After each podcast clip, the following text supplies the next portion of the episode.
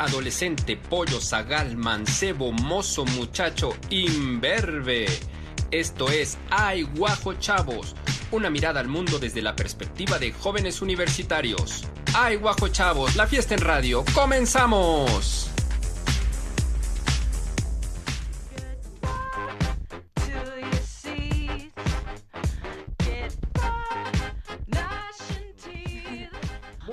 Buenas, pero muy, pero muy, pero muy buenas tardes tengan ustedes. Esto es Ay Guajo Chávez.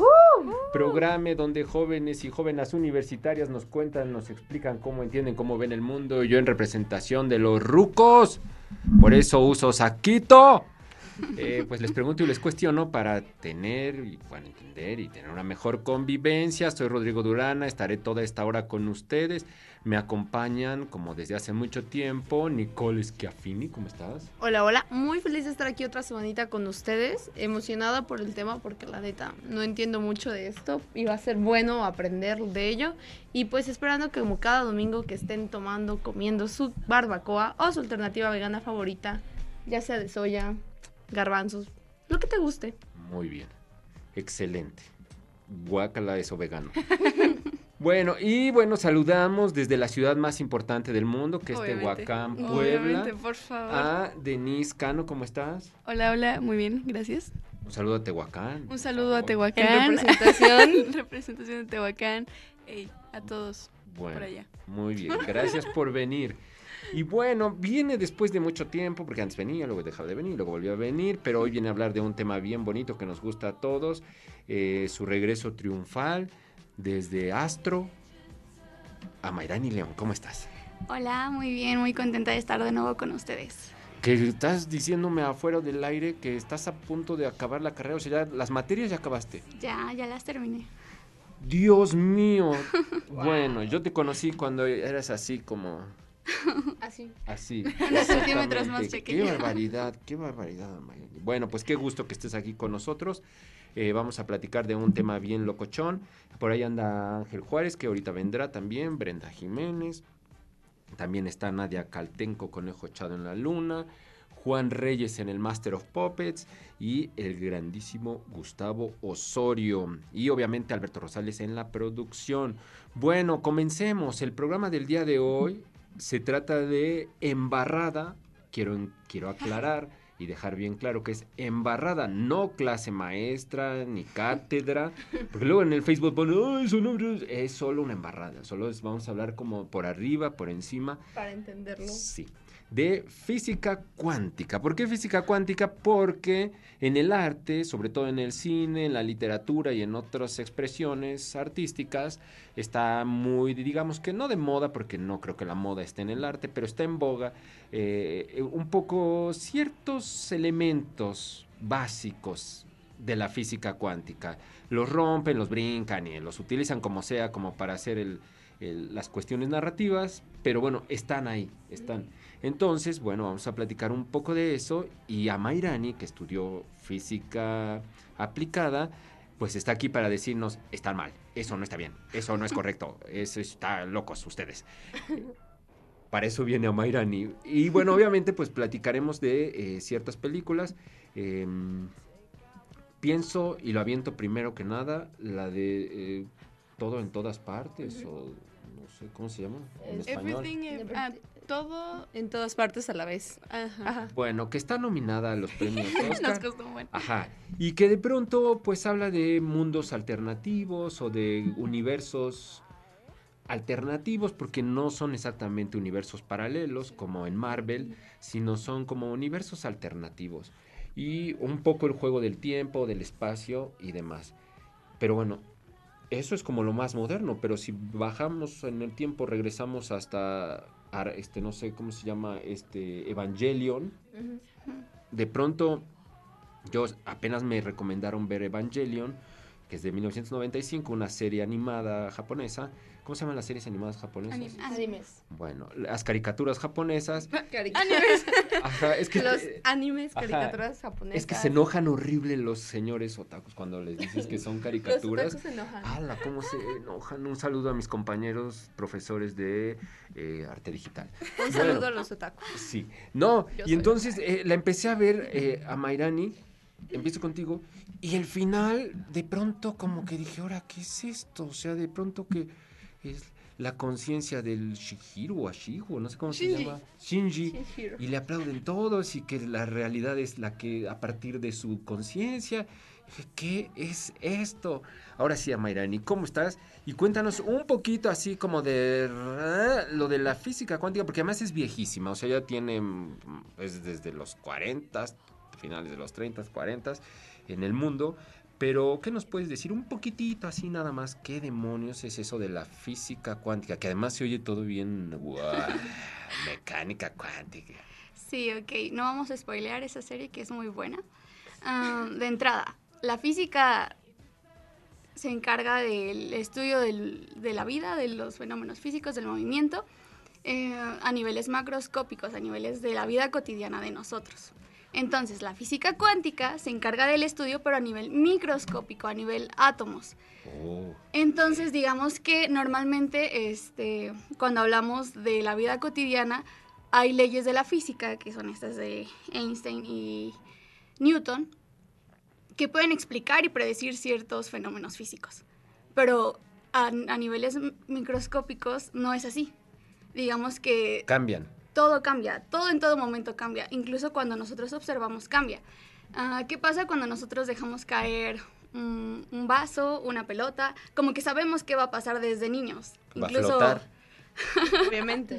obviamente, incluso desde niños es como de no, no, te vay- no lo vayas a tirar, no lo vayas a dejar caer porque se va a romper, ¿no?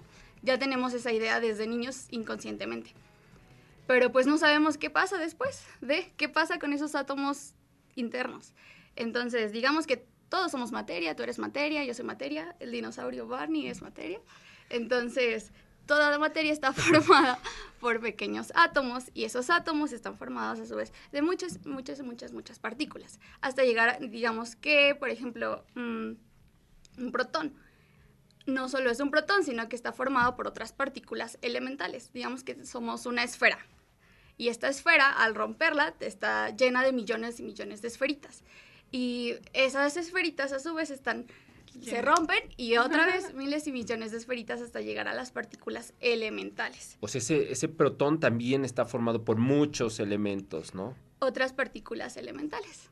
Y el espacio que hay entre los electrones, ese vacío cuántico, el otro día estaba leyendo que también está lleno como de unas olas que se mueven y que, que es el caos cuántico. Y, no, y dije, Dios mío, ¿y cómo pueden ver eso? ¿Se puede ver o solo lo Mm, suponen? No, no se puede ver. Aquí vamos a entrar a la parte de lo observable, de lo que podemos medir. Ok. Digamos que nosotros nos encontramos en una habitación oscura.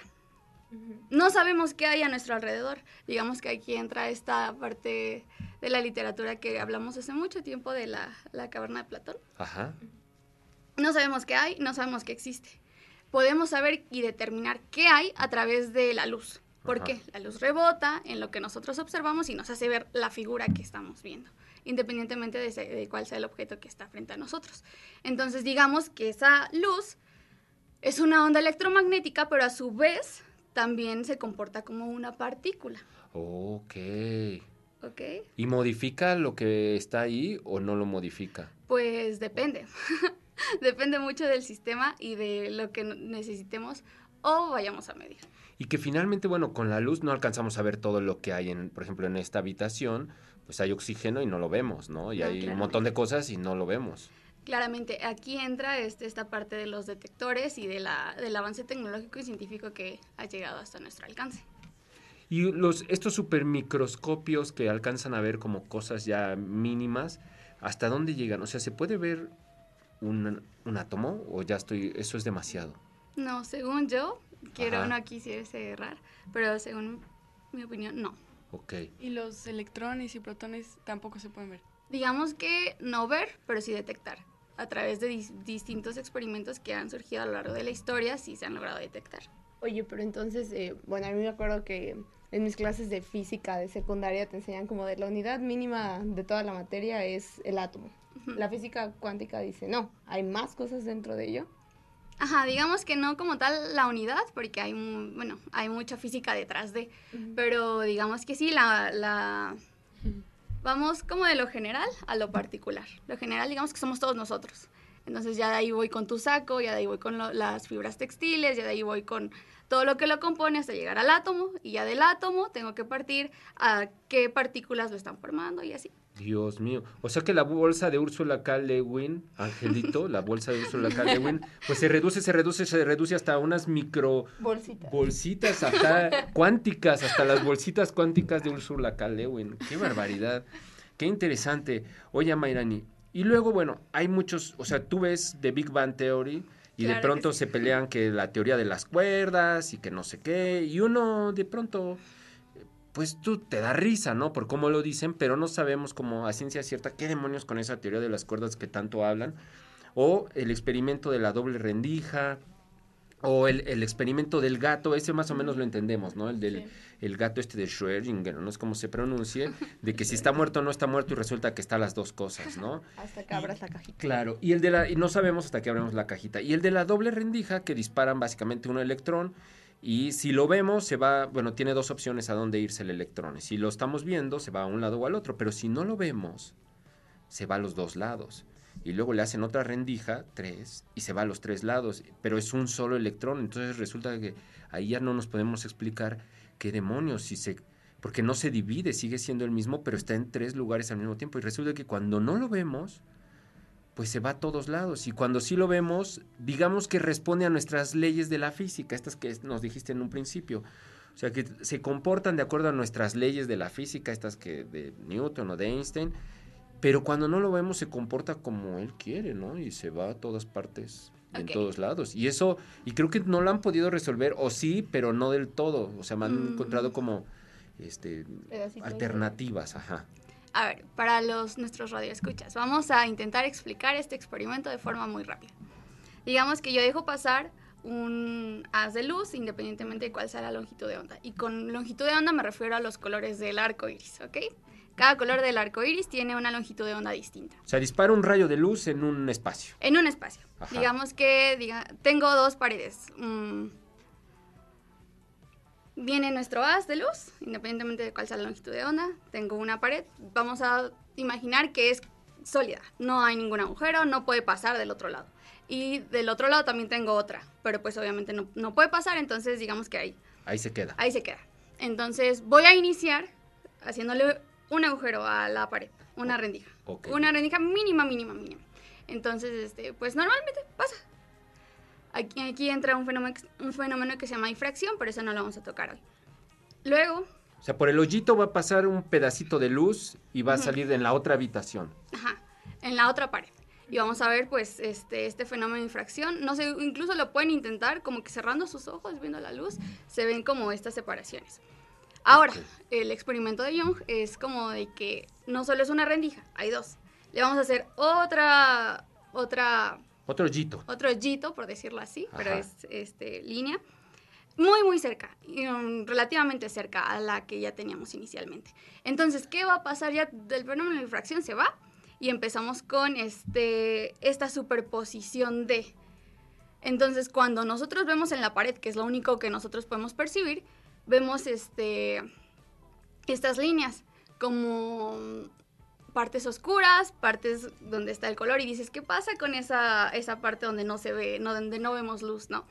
Entonces digamos que si yo me pongo frente a ti, Ajá. digamos que nosotros somos ondas. Entonces yo voy a ir, voy a ir a poner enfrente a ti y como vamos a hacer, este, vamos a estar superpuestas, en un determinado momento nos vamos a cancelar, nos vamos a ver oscuras. Ok, ok, ya entiendo. ajá, Y ahí entra este, esta, este tipo de interferencia destructiva. La destructiva se cancelan y es la parte oscura que vemos. Y luego entra la parte constructiva, que digamos que estamos lejitos y se ve la luz, entonces la percibimos con el ojo. El espacio que hay entre los dos, ahí pasa la luz. Exacto. Ok. Ah, digámoslo así. Este, entonces, ahí vemos que se comporta como onda. Pero ¿qué pasa si metemos un detector en medio de estas dos paredes? Pues vemos que no, no únicamente está en el lugar donde nosotros lo vemos en la, en la segunda pared, sino que está en todos lados, como tú lo has mencionado. Entonces el experimento va así.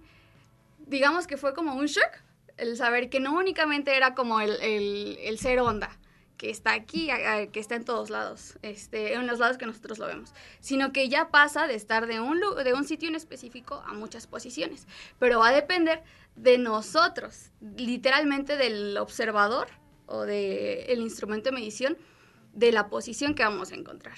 Y lo mismo pasa con el gato. Digamos que este, meten a este gato en una cajita con un este, elemento radioactivo. Entonces, ¿qué va a detonar el hecho de que esté vivo o muerto el- en el momento en el que tú lo abras?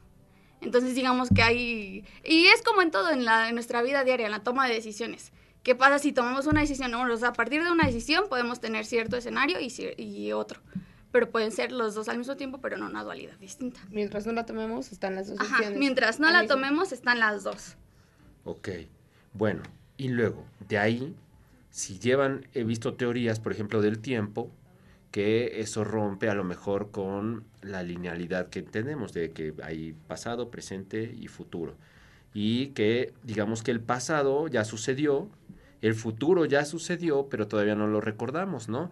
Eh, tenemos películas de lo que hablábamos hace un rato, como Arrival, el- la llegada de estas naves espaciales que llegan, donde se supone que, bueno, pues el, el pasado, esta mujer que es filóloga, que estudió lingüística y literatura, un saludo al Coli, este, de la UAP, pues que ella puede ver el futuro, digamos, porque, bueno, no, no así como, como de premonición, sino que de pronto se da cuenta que ella ya vivió el futuro, ¿no?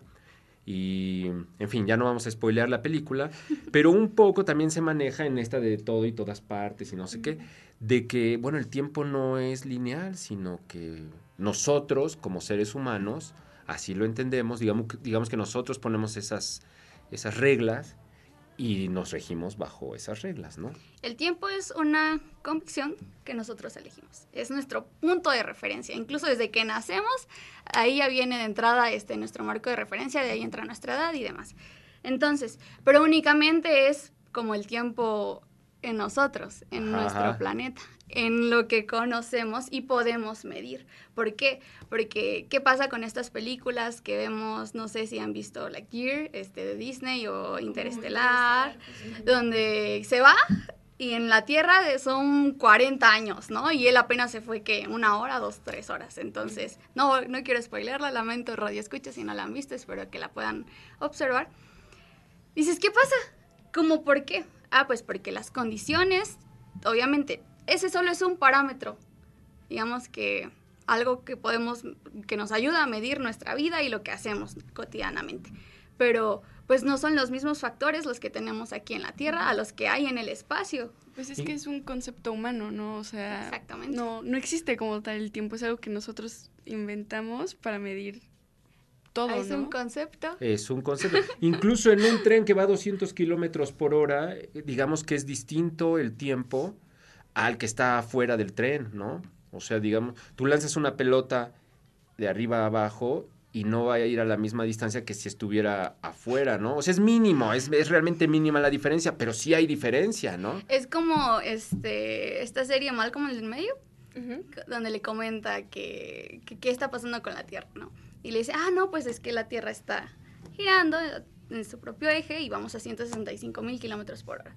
Entonces, Reese, ¿qué hace? Pues se detiene porque dice, ¿cómo es que vamos tan rápido? Pero es tan constante que nosotros no lo notamos. Sí. Entonces, como ir en, en el carro, en el, no sé, en el autobús, que vaya una mosquita ahí con nosotros, pues adquiere la, adquiere la velocidad que va Adentro. adentro, pues. O sea, si va el tren y brinco arriba del tren, voy a caer a una, a una velocidad, digamos, de al- normal, ¿no? De- de- o sea, lo que entendemos como normal. Pero si brinco, voy arriba del tren y brinco, voy a salir volando horrible, ¿no? Porque es, es distinto lo que va adentro afuera, lo que dices ahorita. Exactamente, digamos que adentro todo es constante. Tú te puedes parar, puedes caminar porque tu cuerpo igual ya se adaptó. Sí, es sí. como cuando vas en el ascensor de igual forma, como que es un cambio. Ajá. Entonces lo presientes. Pero si ese cambio continúa después de un rato, después de un rato, pues tú no sientes nada. Es como, ah, no pasa nada. Claro, claro. Pero, si afuera ya, no. ya afuera dices, no, no es lo mismo ir dentro de- del avión a irte afuera. en- Bueno, o sea, para el señor Tomás Cruz es lo mismo, ¿no? Solo para él. O sea, para Tom Cruise sí es distinto. O sea, él, sí, pu- él sí puede ir Él sí puede. Él- ajá, él, él rompe esas leyes. Bueno, ahora, ¿qué otra película? O sea, dices de, por ejemplo, esta de um, Interstellar. Claro. No, a mí me apenas la volví a ver y me voló la cabeza completamente porque justo hablando de... ¿Completamente o literal? No, no literalmente, figurativamente yo diría. tranquilo, tranquilo, mi cabeza está quitada. Está bien, como Ok, puede ser. ok, ok.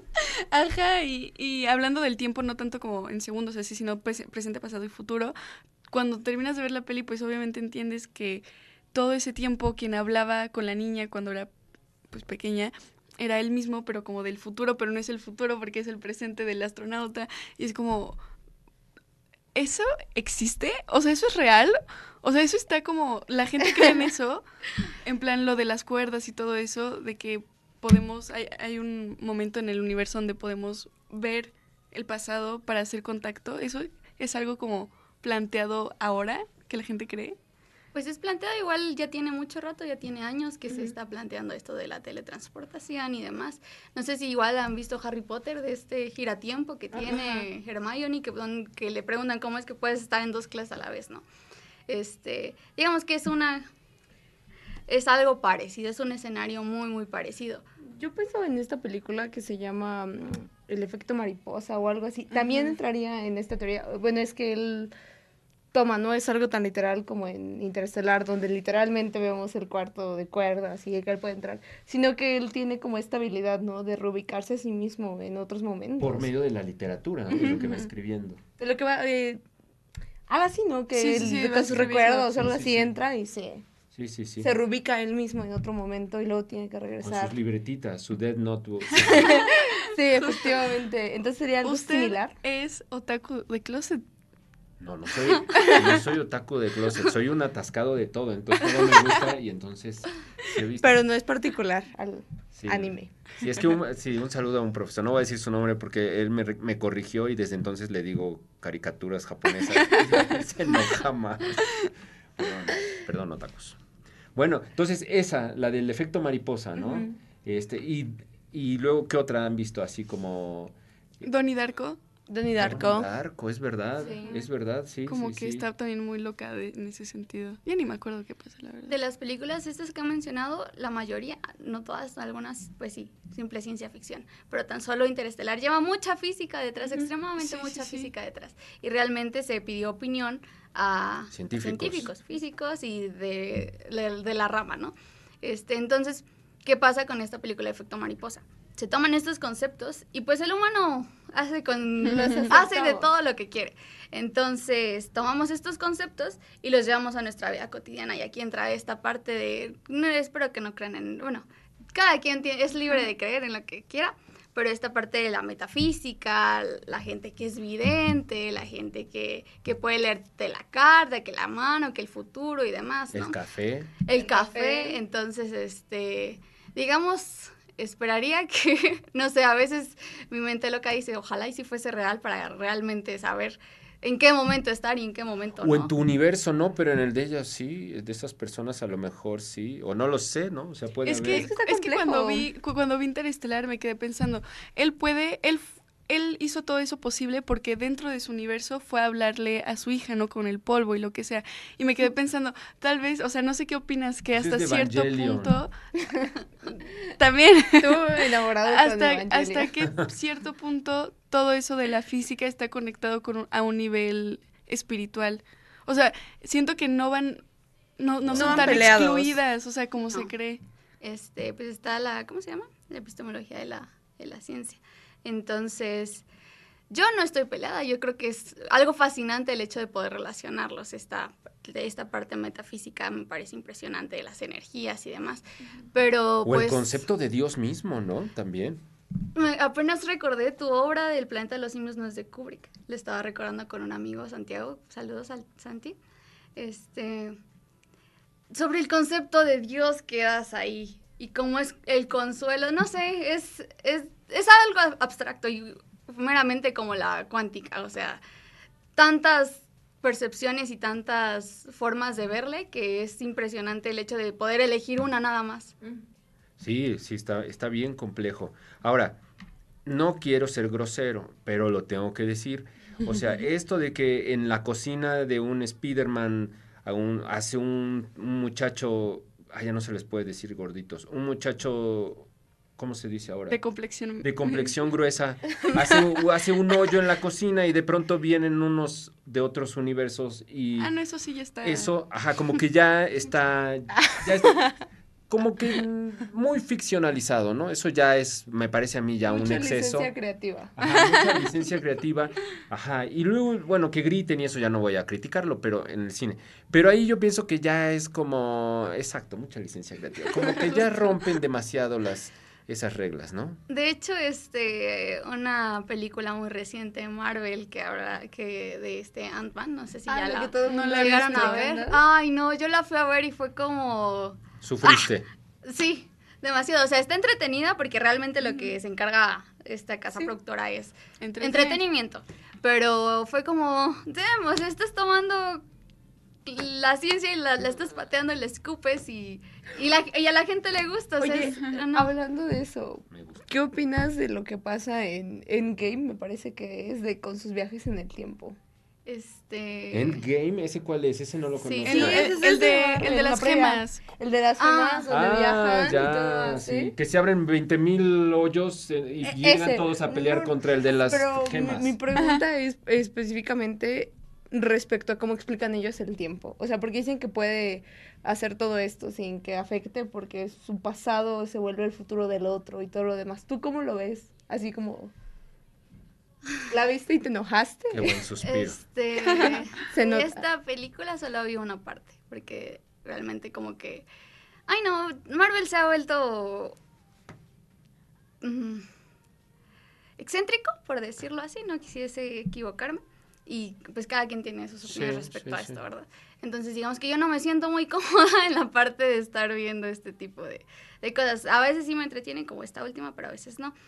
Am, es que, ¿qué decir? Prácticamente toman el, pues, el concepto de que el tiempo es relativo. Y esta última de, las, de la que hablé, igual toma esta parte del mundo cuántico que se divide y bla, bla, bla, bla, bla, pero ya todo lo que le meten es extremadamente... O sea, es como para justificar. No, no, no, o sea, pues únicamente yo siento para entretener. Y se brincan, o sea, la, la toman la ciencia como dices tú y la hacen bolita y la tiran. La hacen bolita, se la avientan, ten para acá y me la devuelves como que... Bueno, vamos a ir a, vamos a ir a una pausa. Recuerdo cuando era niño y en la película de Superman eh, se muere la- alguien y Superman vuela alrededor del mundo. Para eh, regresar el hace que tiempo. la, que la Tierra gire al- hacia atrás, volando a toda velocidad, y regresa en el tiempo. Y esa vez yo me acuerdo que desde muy niño me cuestioné, dije, ¿cómo es posible eso? Y se me quedé, dije, voy a estudiar ciencia, algo que nunca hice. Bueno, vamos a ir a la, a la pausa, está buena la, la plática. Eh, estamos con Amairani, Amairani León platicando eh, sobre mm, pues la física cuántica un poco en películas. Está Denis Cano, está Nicole Schiaffini, por ahí anda Ángel Juárez y Brenda Jiménez.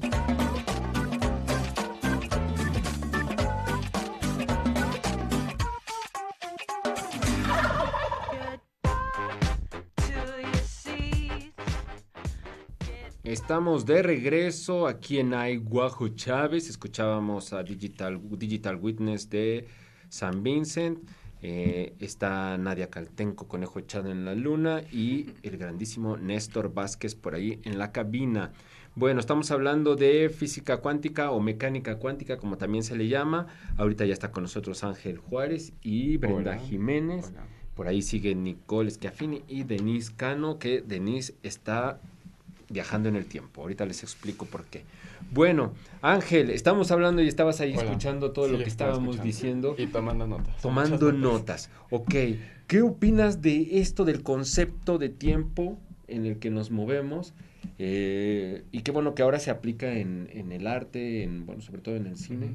Eh, y lo que decía Mayrani, que finalmente pues son conceptos que están ahí, son nuestras estructuras bajo las que nos movemos y que nos dan la capacidad de podernos relacionar unos con otros y no estar en el desorden y en el caos, sino más o menos un ordencillo ahí para poder relacionarnos. Ah, pues es muy curioso porque a lo largo de la historia de la filosofía también se ha tratado de, este, puedes tematizar la cuestión del tiempo, ¿no? Este, como ya bien decía, este, a Mayrán a lo mejor no tanto desde la metafísica como entendida, este, como lo de las energías o cosas así, sino más bien la metafísica entendida a partir como de una rama de la filosofía que estudia los conceptos de, ya sea, no sé, la naturaleza, Dios, este, el tiempo entre ellos, ¿no? Y los estudia como un nivel categorial y semántico, etcétera, ¿no? Este, y han habido diversas como eh, explicaciones ante esta categoría a lo largo del tiempo, aunque en realidad sorprendentemente no muchas. Se pueden contar como nada más casi con las manos, entre ellos está San Agustín, obviamente Kant, que es muy famoso por su concepción del tiempo, Heidegger, y en la actualidad creo que ha habido más como un boom respecto de la tematización de eh, este tema. Que por cierto también, aprovechando, hay que hacer el, el, el, promocional a los coloquios sobre el tiempo que están aquí en la, en la UAP, en la Facultad de Filosofía y Letras. La última jornada es el 2 de marzo y todo se habla acerca como del tiempo y de hecho han venido este personas que se especializan tanto en física como en filosofía para hablar de ese tema. Pero bueno, regresando al tema, este, que, busquen en la página. Que busquen en la página de la UAP y en la de la Facultad de Filosofía y Letras. Ajá, pueden asistir, están cordialmente invitados. Y eh, también eh, creo que esta cuestión de la eh, o sea, de lo que estábamos hablando de la física cuántica y así, también ha tenido muchísima repercusión en la discusión de la filosofía y de las humanidades en general, porque ya como bien vienen diciendo, han habido muchas producciones culturales, tanto a nivel como de películas, como literarias, y obviamente también desde el punto de vista de la filosofía, también eh, este giro ha sido muy importante, ¿no? Y creo que yo traería a cuenta este, una cuestión y es como estas interpretaciones que también van ligadas incluso un poco con la filosofía respecto de este experimento de la doble rendija. Entre ellas yo creo que la que a mí más me ha llamado la atención es la de Carlo Rovelli, quien es un físico teórico que ha dado la interpretación relacional de la física cuántica, bueno, de la física cuántica, del experimento de la doble rendija. Y básicamente lo que él dice es que las conclusiones de su interpretación son que eh, pues este experimento en realidad demuestra que la realidad no es algo fijo o determinado, ¿no? O sea, tal como ella, este, como Mayrani nos venía contando, ¿no? Este, y que en realidad más bien la, la realidad tiene un gran, eh, una gran carga de probabilidad, ¿no? Y de indeterminación, como ya lo habían traído a cuenta con el experimento de, este, del gatito, o de las decisiones, incluso del día a día, como de que mientras no tome la decisión, todavía esas dos eh, decisiones conviven en el mismo plano de realidad o de existencia, ¿no? Hasta el momento en el que yo tomé la decisión, ya, este pasa eso, ¿no? Pero yo creo que lo más importante a rescatar de todas estas cosas es que, como sea, este es un experimento que nos ha venido a retar muchas de las concepciones que nosotros tenemos con respecto del mundo y con respecto de cómo nos concibimos a nosotros mismos y a nuestra relación para con el mundo. Y es que venimos como de una tradición, sobre todo con la modernidad, que decía que básicamente todas las cosas eran como determinadas o tenían este enfoque naturalista como hacia un fin, por así decirlo, ¿no? Y que en gran parte también la ciencia se encargó como de, eh, digamos, ah, ah, sustentar este tipo de posturas a lo largo de toda la modernidad, aunque precisamente con este tipo de experimentos eh, estas nociones se han venido eh, se han venido puesto pues a prueba, se han venido a dudar de ellas y a lo que me refiero con que este la realidad sea determinista sea que como que hay un destino, ¿no? Como que hay un telos de las cosas, ¿no? O sea, por ejemplo, eh, que a lo mejor desde el punto de vista de la historia en, en, el siglo XX se trató mucho como de, bueno, ajá, en el siglo XX se trató mucho como de hacer este, estas leyes ah, equiparadas con las leyes de la ciencia que decían como, bueno, o sea, ahorita estamos, no sé, en el eh, estamos en la etapa tardía del capitalismo, ¿no? Y lo que sigue, este, por estas leyes que nosotros estamos haciendo es que siga, no sé, el comunismo, ¿no?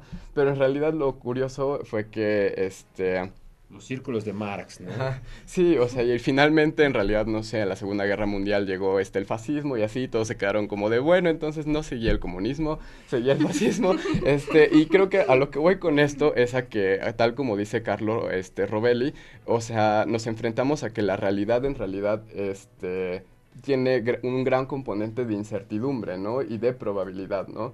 Este, y que sobre todo eso se ha venido a demostrar precisamente a partir de los experimentos que se han hecho especialmente en el terreno de lo, este, de lo micro, ¿no? De, de lo microscópico, y creo que cuántico. o cuántico este y, y, es muy curioso cómo es que también esto que tú mencionas de lo micro la dicotomía entre lo micro y lo macro a partir precisamente de esos avances en la ciencia se han venido a problematizar otras cosas también a nivel social y al nivel de las humanidades no una de las cosas que yo recalcaría eh, mucho acerca del tema sería que eh, digamos que a lo largo del siglo XX normalmente se fijaba mucho como en estas macrohistorias, ¿no? Como ya lo había dicho, de que este, entonces todos vamos a tener que ir como a este al comunismo, es lo siguiente que sigue, pero en realidad fueron pasando muchísimas otras cosas que en realidad nos llevaron a terminar donde ahorita estamos, ¿no? Y que esas cosas muchas veces tenían que ver con lo que sucedía a una escala micro, ¿no?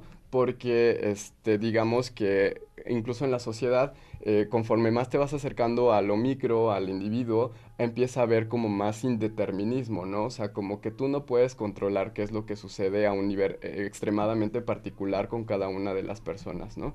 Y creo que eso serían como las principales cuestiones que yo podría traer a cuenta desde la filosofía con la cuestión de la doble rendija por el momento. Pues ya tres puntos de doctorado, Ángel, de tesis doctoral. Oye, este, esto que decía Ángel me, lleva a pensar un poco también en la caverna de Platón. Finalmente, este, pues son las sombras y las sombras no es la realidad y finalmente las sombras las entienden los presos de alguna u otra forma y no y no corresponde a la realidad. O sea, como esa alegoría pues sigue teniendo vigencia en nuestros días. Y lo otro que quiero que preguntarles es pues este concepto de un poco de, de Dios, cómo eh, hasta el siglo XX, pues determinaba como que era la, existencia y determinaba todo. Y en el siglo XX, por distintas circunstancias, pues como que la ciencia tomó ese, pues ese, ese lugar, ¿no? O sea, la ciencia es a quien ahora determina qué es la realidad, qué no es la realidad. Y em, y pues ya no sé si sea como una religión, porque finalmente no funciona como tal, porque no es como dogmático el asunto, pero sí un poco también la postura, ¿no? Si la postura finalmente, si la ciencia dice que es así, pues es así y ya, o sea, no, no hay forma como de, cuestionarlo. Y les preguntaba, este, igual a ti, Brenda, lo de Dios, o sea, ese concepto, pues cómo lo compaginamos o se podría compaginar, ya sé que es una pregunta súper mamila, pero ¿cómo lo podríamos compaginar con la ciencia? Porque finalmente pues nos dan la idea de Dios, esta idea del, de, pues, de la Biblia y demás, o de otras religiones, y a veces no podría empatar, o sí, no lo sé. Mm, tenemos la idea o tenemos la percepción de que Dios, creador de todo, el universo, de, todo lo que, digamos que si estamos aquí es por Diosito. El Dios Papá cristiano, Dios, ¿no? Papá Dios, el Dios cristiano. Este, pero, no sé, eh, estoy extremadamente... A veces entro como que en un lío porque yo siempre le he considerado como que el consuelo de la humanidad. Cuando ya no sabemos qué hacer o, o de, de, plano nuestras las tomas de decisiones que hemos llevado a lo largo de nuestra vida nos han llevado a consecuencias que a veces no nos cuesta aceptar. Es como de, Dios, Dios eres tú, Dios, tú eres el que me va a regir desde ahora porque yo ya no sé qué hacer, ¿no? Entonces yo le considero como el, el consuelo de, de todos de lo que nosotros creemos y lo que no queremos creer. Y, y tú como estudiante de, física, te, has cuestionado, me imagino, ¿no? Muchísimo. O sea, deben estar buenísimos tus cuestionamientos de pronto, ¿no? Tan solo este en las comidas familiares es una guerra totalmente con mis papás, inicialmente con mis papás, porque es como, ay, ya no le digas nada, ella es mujer de ciencia, ay, no le digas nada, ya no creen eso. Y es como de, oye, ¿Tú qué sabes si, si creo o no creo? no sé, a veces es un dilema, yo siento que más moral, porque pues a pesar de que tenemos esta convicción de Dios, eh, nosotros llevamos a cabo el concepto o lo, lo, traemos a nuestra vida a nuestra conveniencia. Como esta parte, me estoy metiendo mucho en esta parte de religión, pero de te equivocas, te equivocas, te confiesas como nuevo, no pasa nada. Entonces, digamos que esta parte moral de lo tomo como me conviene y de entrada sí creo, pero porque me conviene, ¿no? Me hace sentir mejor. no sé. Bueno, y tú, Brenda, porque no has hablado, porque ya Ángel nos, nos echó el Choro mareador. No, estuvo, no, no, fue mareador, no fue mareador, pero ahí hay dos programas que ya vi que pueden salir, Ángel. Ah, bueno. Está muy bien. Guardas tus notas. Sí, sí, sí. Este, pero Brenda, ¿tú qué onda? O sea, tú respecto a la ciencia, ¿cómo lo, cómo lo tomas? Pues, o sea, la concepción de Dios. La concepción de Dios y en general todo. pues es que creo que no podemos estar peleados. Eh, desde un principio no puede haber como esta pelea, ¿no? Em, al menos yo sí me considero, eh, pues, católica, creyente, sí. Eh, incluso a veces voy a misa los domingos. Mi familia es creyente, entonces pues eso conviene que pues yo también sea creyente, ¿no? Em, aunque es curioso porque a pesar de ser creyente, eso no quiere decir que esté tan de acuerdo con lo que dice la religión como tal. Em, es curioso a veces cómo em, solamente nos juzgamos, pero a veces cuando estás adentro es muy diferente la forma en la que es tu perspectiva. Por ejemplo, mi abuelito creo que es el más creyente de toda la familia. Entonces a veces nos pone a rezar o nos pone a leer la Biblia. Y a mí me, me gusta muchísimo el tema de la Biblia porque creo que son pasajes, pero es palabra viva, ¿no? Eh, cada uno de nosotros lo toma, como dice Amairani, a consideración y a tu conveniencia. Entonces creo que a veces eh, como que decimos, no, pues la Biblia ya es muy anticuada, incluso hasta podríamos decir que machista. Y sí, claro, hay pasajes que tampoco estoy tan de acuerdo, ¿no? Ok, ok. Pero eh, creo que a veces hay que retomar ciertas cosas y valores que ahí vienen, ¿no? Y al fin y al cabo creo que la religión y la mayoría de las cosas es para que seamos buenas personas. Es en lo que yo creo que recae cualquier religión. O al menos espero que ese es como el propósito, ¿no? Cuando dice Mayrani esto de Dios, eh, yo lo coincido más como una energía. Y de hecho mi familia y yo lo vemos más como, como encontrarte a ti mismo. O sea, creo que cuando estás muy desconsolado y te y dices, ay Dios mío, ayúdame, hola, yo soy yo de nuevo, creo que es más bien como encontrarte a ti mismo y decir, ok, tengo que empezar yo de nuevo, ¿no?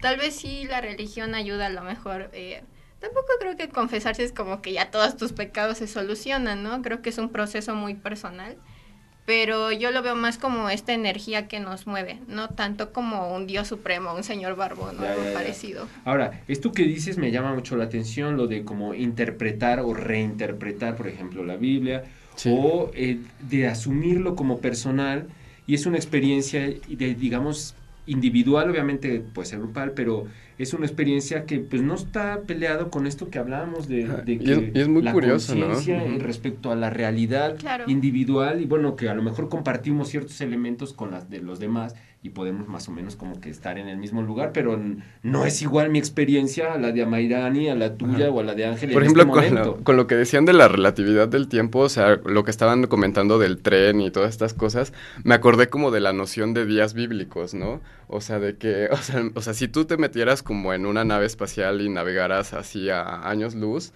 a la velocidad de la luz, entonces sí sucedería como esta cuestión que es planteada como en la Biblia de que, o sea, o sea, los años bíblicos que en realidad un día, no sé, puede durar este muchísimo tiempo en, el tiempo de la Tierra, ¿no? O sea, Adán vivió Ajá, o sea, como que ese tipo de cosas como que se me hacen alegorías este rescatables a un nivel literario, etcétera, también como una forma de pues de encontrarse y de darle sentido en algún momento, porque yo creo que también hay que considerar a la Biblia como algo este, situado, o sea, en tanto que son las creencias de ciertas personas en cierta parte del mundo y en cierto momento histórico, eh, a partir de también es un compendio de sabiduría, ¿no? Tomando en cuenta ese, esa situacionalidad, ¿no? Eh, a partir de las cuales las personas en ese momento se entendían, pues, a sí mismas y a su comunidad y al mundo que les rodeaba, ¿no? Ahora, lo que dijo Xochitl, ¿cómo se llama la doctora Xochitl? Arteaga Villam. Arteaga, que me, me, dejó muy marcado desde entonces hasta siempre, que es, eh, lo importante son los cuestionamientos, las preguntas. O sea, quizá las respuestas no son tan importantes como lo son las preguntas, porque la pregunta te lleva a, abrirte la cabeza y a desarrollar conocimiento, lo que sea tenga que desarrollar. Y creo que eso es lo con lo que me quedo de la física cuántica, ¿no? Un poco, como los cuestionamientos que nos hace, como en, en lo micro o en lo cuántico se puede comportar distinto a las reglas que tenemos afuera y de eso como, pues yo creo que a partir del siglo pasado, como bien lo dijiste, en cuanto a lo social, los cambios se han dado y la apertura ha sido pues mucho mayor y creo que estamos en ese momento, ¿no? En que en general casi todo se está abriendo y hay una transformación en todos los géneros, en todos los aspectos, en todo, de todo. Y estamos abiertos a, ¿no? Estamos en ese momento, ese el cambio de era que hablan los metafísicos, creo que es, ese, o no lo sé. y es que es muy curioso porque, o sea, otra vez trayendo a cuenta el experimento, eh, se me hace muy eh, curioso esta cuestión como de la dicotomía onda-partícula, ¿no? O sea, de que, a lo mejor, o sea, no lo puedes ver como las dos cosas al mismo tiempo, sino que, y esto me remite también a a otro concepto que ah, es muy contemporáneo y es como lo del escorzamiento. O sea, por ejemplo, yo estoy viendo este teléfono y ustedes están viendo la parte de atrás, pero yo solamente estoy viendo la parte de enfrente. Bueno, también veo la de atrás porque enfrente está la pantalla, pero, o sea, no puedo ver las dos caras al mismo tiempo. Y ojo, la pantalla que tú ves no ya es, el reflejo, ya. Otra vez. en tiempo, porque de aquí esta imagen pasa por unos cables, va al máster, del máster va a la antena, de la antena va al cerro, del cerro va al aire, del aire va otra antena que llega acá y de acá baja. otra vez hasta aquí. o sea, ya no es la misma, no es el mismo. Otra vez la caverna. Ah. Entonces, no, otra vez. No, Dios mío, Néstor, ayúdanos. Ok. Sí, bueno, este, ya casi nos vamos, nos queda poquito tiempo. Hay que hacer una conclusión eh, un poco de, pues esto de la mecánica cuántica, de la física cuántica. De pronto hasta les pregunté de Dios, ya me pasé de lanza. Este, pero bueno, ¿cómo nos ha afectado eh, tanto en la ciencia como, bueno, en lo social, en el famoso escorzamiento? Este, y no dudo que hasta la epistemología feminista tenga que ver un poco con, Muchísimo. con esta cuestión de la física y mecánica cuántica. Amairani, ¿qué nos quieres decir como a manera de conclusión o no? No sé cómo lo mm. Hablemos del dinosaurio Barney, que finalmente se rige también bajo las reglas de la física. Hasta Barney se rige bajo estas reglas. Ah, no podemos escapar. Tomando este, este, esta frase de Stephen Hawking, no podemos escapar ni de un agujero negro. Entonces, creo que es demasiado profundo el hecho de, mencionar esta frase porque no hay, digamos que no hay salida, pero hay opciones. En todo, en todo, digamos que a diferentes escalas, ya sea personal, hablando de este, tomando el experimento de nuevo, hay opciones.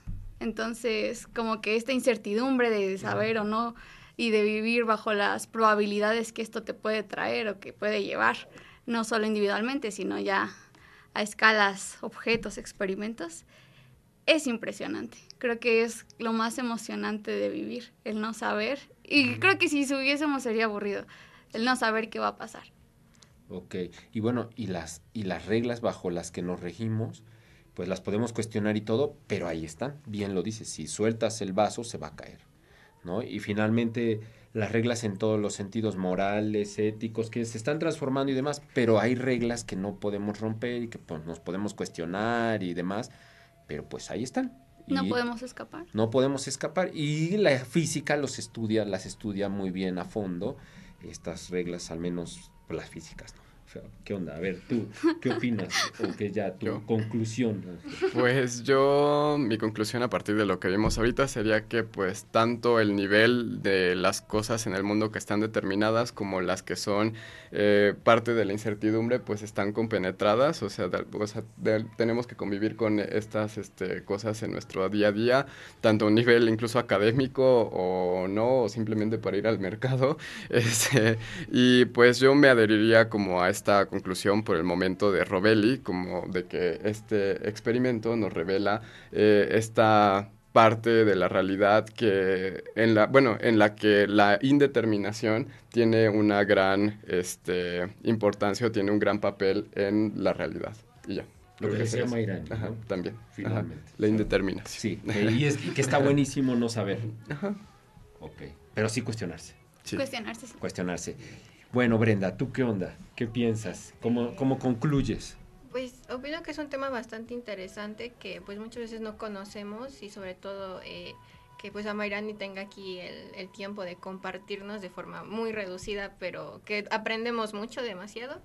Em, creo que me voy con una expectativa diferente, la verdad. Em, creo que cuestionarnos, como ya lo mencionamos, es lo más importante y sobre todo estar abiertos a nuevos aprendizajes y sobre todo a también saber que hay nuevas concepciones que las que tenemos no están mal, pero también podemos abrirnos a nuevas, a nuevas concepciones. Y sobre todo eso, ¿no? O sea, saber que a pesar de tener nuevas ideas, eh, tenemos una sociedad, tenemos leyes que nos rigen y creo que eh, por mucho que queramos romper el status quo, volvemos a caer en otro status quo. Y pues nada, es creo que lo que me quedó en esta ocasión. Y si lo, y si lo rompemos, llega Batman y nos apedrea. No, no, no, agregando, agregando a lo que acaba de decir, me, me remonta mucho a estas científicas del año de las brujas y que quémenlas. y yo creo que si no hubiese habido otra convicción, otra percepción, otra forma de verles a estas mujeres, yo no estaría aquí sentada. Claro, claro, claro, seguramente. Y quién sabe si existiría México como está, como hay guapo, ¿no? Bueno, hay guapo, ¿no? bueno, pues ya estamos por despedirnos, hay que mandar saludos. A ver, Nicole, ven, ¿tienes algún saludo o alguna película que nos sugieras para ver? Este, no sé, Naruto. Naruto, claramente. Eh, si soy pues, otaku, ¿verdad? Sí, lo has querido ocultar, pero otaku de nuestra. Llegamos a la casa de Durana y todo lleno de pósters y así, ¿no? Bueno, el uniforme del equipo de profesores de arpa está lleno de... De otakus. De, otaku, de cosas, no, de cosas otakus. De otaku, sí. Uy, eh, pues creo que las que recomendamos en el programa están muy buenas. Les recomiendo un libro que trata un poquito eso, que se llama Triple Crónica de un nombre de Sofía, no recuerdo su apellido, pero es el único que tiene ese título, entonces pueden buscarlo. y, pues, ¿Triple crónica de una muerte anunciada? No, triple crónica de un nombre. Ok, ok, Sofía algo. Sofía algo, perdón. voy a buscar, ok, ok. Eh, que trata de, de, hecho de esto, y ella lo relaciona con los nombres, cómo los nombres pueden determinar tu vida. Y usa esto para contar las tres opciones de vida que hubiera tenido una chica de haberse llamado de forma distinta. Wow, sí lo voy a leer. Está bueno. Ok. Eh, y pues como todas las semanas, le mando un saludo enorme a mi perrito peluchín. a mi familia y pues a la yo que está en otro momento en este lugar. Y en otro tiempo. En otro tiempo, en otro lugar. La que está viendo Everything Everywhere at Once en este momento. Ok, muy bien. Bueno, eh, ¿algún saludo, Brenda? Este, a mi familia y a mi novio que siempre nos ve. Ok, que está en otro tiempo y en, en otro, tiempo, en otro espacio, sí, completamente. Ok. Denise, ¿algún saludo a, a, la grandísima Tehuacán? A toda la gente de Tehuacán, a mis papás y a Emi, que seguramente también nos va a ver. A Emi, ok, muy bien. Este, ¿Algún saludo? A mis amigos, a los amigos que hice en una escuela nueva, a Adri de Bolivia, a Diego de Bolivia. ¿Qué escuela nueva? Cuéntanos. Eh, estuve en la escuela de astronomía observacional para alumnos, para estudiantes latinoamericanos. ¿Y eso dónde fue? Eh, en un observatorio de la UNAM. Wow, eh, por eso me ausenté, por este programa estaba para hace mucho tiempo, pero por eso me ausenté. Para Tiago de Colombia, para Nicole de Panamá. Ay, ¿quién me falta? Para M de SDMX. ¿Quién me falta? Angie de Ecuador. Daniela de Guatemala, Manu de Toluca, mi familia, mi perrita y todas las personas que de me rodean. De México y de Puebla, tu perrita. Emi, Emi, te quiero mucho, sí, a todos ustedes. Bueno, pero no es la misma Emi de... es el mismo Tiago Ballena, ¿no? El mismo es hombre. Ah, ok. Ay, Tiago Ballena, sí es cierto. Tiago Ballena, te extrañamos mucho. Y a Lionel de Argentina también. Ah, Messi. Yo le quiero mandar un saludo muy especial a mi mamá, casi nunca le mando saludos por acá, pero hola mamá, te quiero mucho. Y le recomiendo el libro de Carlos Robelli que se llama La realidad no es lo que parece. Y ahí viene como lo que expliqué gran parte del programa. Bueno, pues ya está, pues nos veremos la próxima semana estuvo bueno el tema y ojalá vean estas películas y se cuestionen y pueden buscar incluso en, en YouTube encontrar este. Ah, y vayan a coloquio sobre el tiempo ahí el 2 de En la FFIL, ¿no? Ahí me van a ver, de hecho, sí van. bueno, pues muchísimas gracias a Nicole Schiaffini, a Denis Cano, a Mayrani León, Ángel Juárez, Brenda Jiménez, a em, el grandísimo Néstor Vázquez, que está en este tiempo y en este espacio, a Nadia Caltenco, Conejo Echado en la Luna, a Juan Reyes en el Master of Puppets, a Alberto Rosales en la producción y bueno, pues nos vemos y nos escuchamos la próxima semana. Recuerden que como dijo Sofía Algo. Sofía Algo. Ajá. Una partícula en el espacio. Sofía, una partícula en el espacio. Recuerden que todos somos lobos, todos, somos... Adiós, sean felices. Bye. El momento de irnos ha llegado. Gracias por dejarnos acompañarle. Sigan las incidencias del programa de hoy en Instagram y en nuestro Facebook Ay Guapo. Una mirada al mundo desde la perspectiva de jóvenes universitarios. Nos escuchamos la próxima edición.